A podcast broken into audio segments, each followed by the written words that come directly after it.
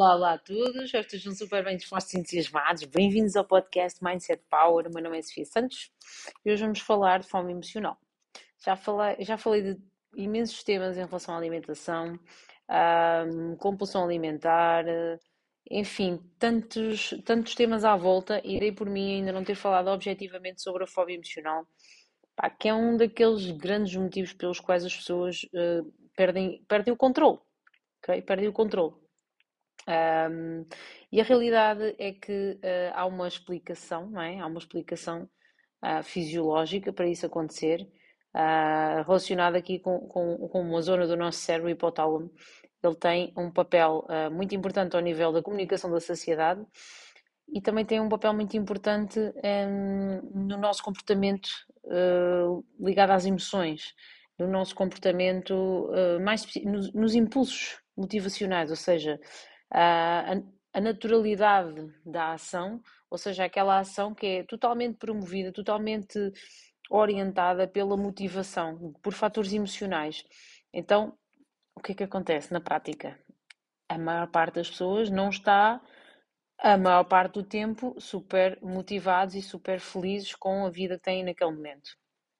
E isso gera aqui um, um, uma pequena confusão e as pessoas querem essa motivação e querem essa motivação rápida, uma forma rápida. Querem já sentir um, a vontade de fazer as coisas, a motivação para fazer as coisas. Querem.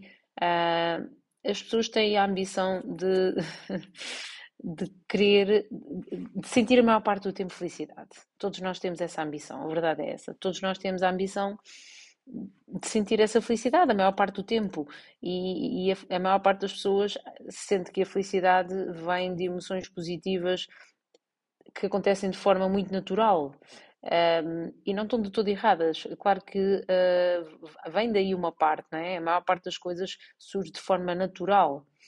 Mas há aqui um processo de, de treino que é preciso ser feito e há aqui um caminho que é preciso ser uh, percorrido, não é?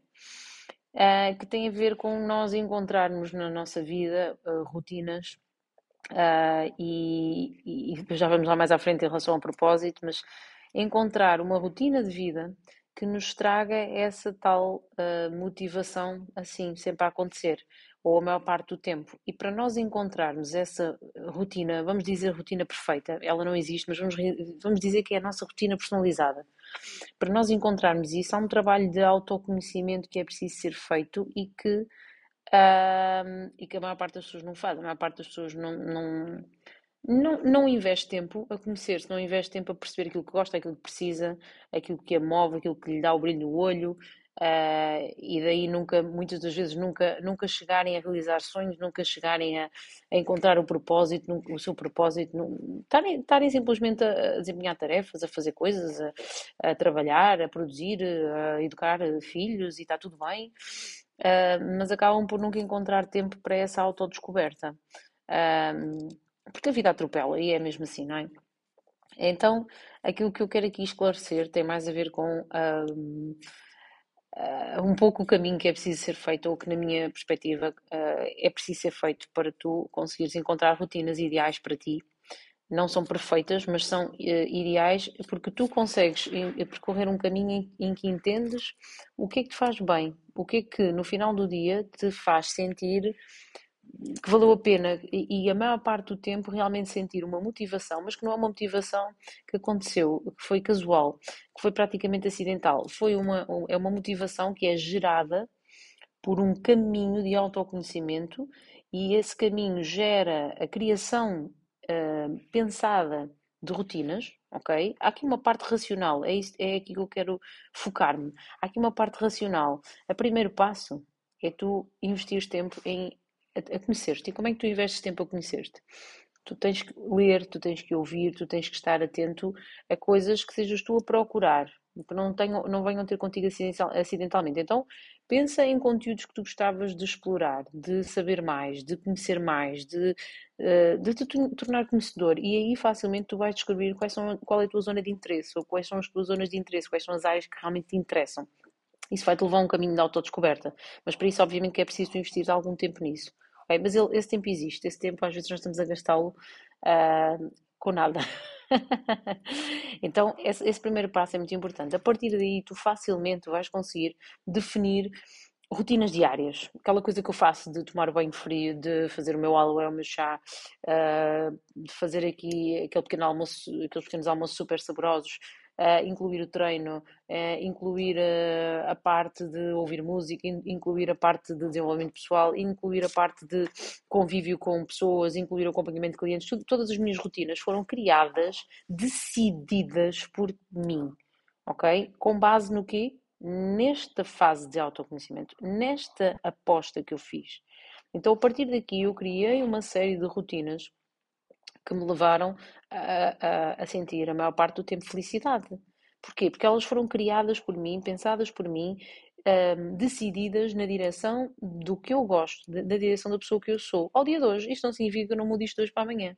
Aliás, elas são constantemente, estão constantemente a ser ajustadas. É importante que saibas que isto é uma realidade, nada é, é estanque, nada uh, fica igual, tudo muda. Nós mudamos, as rotinas mudam, tudo muda e é mesmo assim. Depois, num passo 3, tu já vais sentir, já não vais ter eh, esta questão da motivação, esta parte da motivação já não se coloca, porque ela vai acontecer de forma muito natural. Porquê? Porque os teus níveis de motivação, a maior parte do tempo, vão estar elevados, porque tu estás a, estás a ter uma, a vida que tu precisas, a vida que tu queres, a vida que tu gostas, ou muito próximo disso. Nunca terás aquela vida ideal, porque isso não existe. Vais estar sempre a debater-te com um problema, pelo menos, não é? com um obstáculo, com um desafio os desafios acabam por ser problemas, uh, mas levados de uma forma positiva, não é? Como a maior parte dos problemas acabam por. Uh, deveriam ser levados de forma positiva, não como problemas, mas como desafios para, para ultrapassar e para nos desenvolvermos. Então, aqui nesta fase 3, tu, tu já a motivação já não se coloca. Então, o que, é acontece? A fome emocional não faz muito sentido. Sabes porquê? Porque tu, o teu hipotálamo vai estar muito certo de que, de que, quando está a dar o sinal de fome é mesmo fome e, ou vontade de comer, como diz o outro, ou apetite de comer, mas uh, e já não vai ser aquela, já não vais comer para te dar motivação, já não vais comer para te dar, para te levar a um comportamento Uh, emocionalmente positivo. Às vezes as pessoas comem e depois imediatamente a seguir vão fazer uma coisa que gostam menos. É como se, ok, eu comi, que é para me empurrar a fazer uma coisa que eu não gosto tanto, fiz uma coisa que gosto. É, aqui a questão é que isso já não vai ser preciso, ou seja, tu vais fazer as coisas sem esforço, sem, sem sentir o peso, sem sentir. Eu, já me aconteceu durante muito tempo eu, eu, eu, trabalhava, não é? Uh, como, como um mortal, uh, como a maioria das pessoas, 8 horas, e o que é que me acontecia? Epá, eu estava lá dentro e estava morta que fosse a pausa. Porquê? Não era para comer, mas era para ter um momento de prazer. E claro que naturalmente vai-se tentar melhorar aquele momento com, com comida, porque a comida, uh, embora possa ser muito saudável e tudo mais, mas é um momento de prazer e, e, pronto, uma coisa leva à outra, e nós damos por nós a comer pelos motivos errados, nem sequer há fome física, nem sequer há necessidade energética para comer, uh, e damos por nós a comer pelos motivos errados. A fome emocional não passa disto mesmo. Então, o que é que eu te, o que é que eu estes passos que eu, que eu deixei aqui são passos relativamente. É assim, são simples, podem não ser fáceis, ok? Uh, porque tu precisas de, de, ganhar aqui um nível de consciência e de te impor, uh, porque a vida, a vida que se calhar estás a ter, uh, para mudar vais ter que parar, né? vais ter que perceber o que é que tu queres, o que é que tu gostas, vais ter que fazer aqui um, um trabalho que às vezes é um bocadinho todos os dias até, até ir direcionando as coisas, ok? O que é que é importante aqui? É importante não, não como eu dizia ontem, é importante não não te tornares um viciado em comida, porque o vício da comida pode durar a vida inteira. E pode durar a vida inteira uh, de que forma? Pode durar a vida inteira porque não, não, te, não te trava, não é como um vício numa droga, numa, cocaína ou, ou, um vício grave, ou no álcool também é relativamente grave, não é? É, é incapacitante. Na comida ele, ele, ele incapacita-te, mas não te impede de continuares a viver. Então tu consegues ficar viciado na comida a vida inteira e deixando só rolar, deixando só estar. No entanto, ela traz-te muitas coisas menos boas, como problemas de autoestima, problemas de autoconfiança, uh, problemas nas relações com os outros. É mesmo assim, porque essas coisas levam a, a problemas nas relações com os outros. E, e traz-te acima de tudo níveis de felicidade baixos, uh, níveis de prazer também baixos, porque tu começas a, a viver um pouco só naquela. Uh, tu deixas de conseguir sequer procurar outras fontes de prazer, porque aquela acaba por ser o tal vício e a tal, o tal fácil, não é? Tu vais lá e pegas. Então, a fome emocional é importante uh, perceber esta parte, porque uh, às vezes nós achamos que é um problema da nossa cabeça, que é um problema de nós somos fracos, ou... não tem nada a ver com isso. Tem a ver com tu não estás satisfeita com a vida que tens neste momento. Então, o que é que nós podemos fazer sobre isso? Vamos procurar coisas que tu gostas de fazer, vamos procurar uh, ter mais tempo, dedicar mais tempo a essas coisas que tu gostas de fazer e, naturalmente, a tua vida vai mudar e tu vais ter a satisfação e motivação de forma muito natural as, as tuas emoções vão, vão, estar muito mais positivas do que negativas e tu, e tu não vais precisar de comer uma coisa saborosa para, te, para ter emoções positivas, ok? Tu vais ter com muitas outras coisas, a fazer muitas outras coisas uh, e a maior parte do teu tempo é uma, a maior parte do teu dia. Então, uh, deixa fazer aqui este, este episódio que acho que pode ajudar realmente muitas pessoas. Se tu sentes que pode ajudar outras pessoas, partilha, envia em privado a amigos, partilha nas tuas stories, identifica-me.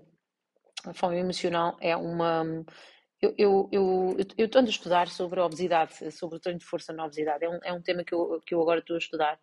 E estou a estudar especificamente a musculação em populações especiais. E, e falei aqui do tema, um, e falo aqui muito especificamente, uma das condições, o tema, a obesidade. E, e, é incrível como é que se pode passar realmente a vida toda. Não pode não ser obesidade, mas com excesso de peso ou, ou, ou desagradada com o corpo. Uh, estamos, estamos aqui a falar às vezes de um excesso de peso que pode não ser tão patológico, mas uh, que pode ser uh, o suficiente para, para, as pessoas se sentirem doentes. doentes não fisicamente, mas doentes de, emocionalmente. A doença emocional é, é, é mais incapacitante de todas, não é? Porque uma pessoa infeliz uh, ou com níveis de felicidade muito, muito, muito baixos, é sempre uma pessoa que vai conquistar muito poucas coisas, muito, vai sentir muito pouco prazer, vai estar absolutamente condicionado. Então, um, às vezes pensas muito na obesidade, pensas muito na questão física e efetiva, mas a doença emocional, então a fome emocional para mim é uma, é uma doença emocional, não é? É uma doença emocional, tu estás emocionalmente doente, não é psicológico, não é físico, é emocionalmente doente. Então, eu classifico como, fome, como a fome emocional como uma doença e como uma doença que pode ser tratada com um, o caminho da autodescoberta, o caminho de tu saberes aquilo que tu gostas de fazer e fazeres mais vezes e fazeres uh, mais tempo e, e, e não procurares uh, a fome, uh, não, não, teres a fome emocional a, a bloquear a tua, a, tua, a tua relação com o corpo e a trazer-te coisas desagradáveis e, e que te podem realmente condicionar a vida. Por isso, bora lá resolver, malta, bora lá todos resolver e perceber aquilo que estamos a fazer e fazer mais. Uh, e aí, muito disso é o convívio, muito disso é. E eu adoro essa parte aqui, que no grupo dos desafios nós, nós fazemos muito essa parte do convívio, da interação. Uh, por isso eu deixo também aqui o desafio de participar num desafio. Ok? Manda-me mensagem. Vou deixar o link do WhatsApp, vou deixar todos os links de contacto para saberes mais sobre os desafios e aquilo que tu estás a passar, aquilo que estás a passar neste momento pode acabar já amanhã. e quero que, que acredites sempre nisso. Não deixes de acreditar que é possível mudar. Qualquer pessoa pode mudar. Um beijinho, um beijo grande, grande, grande enorme para todos. Um beijinho.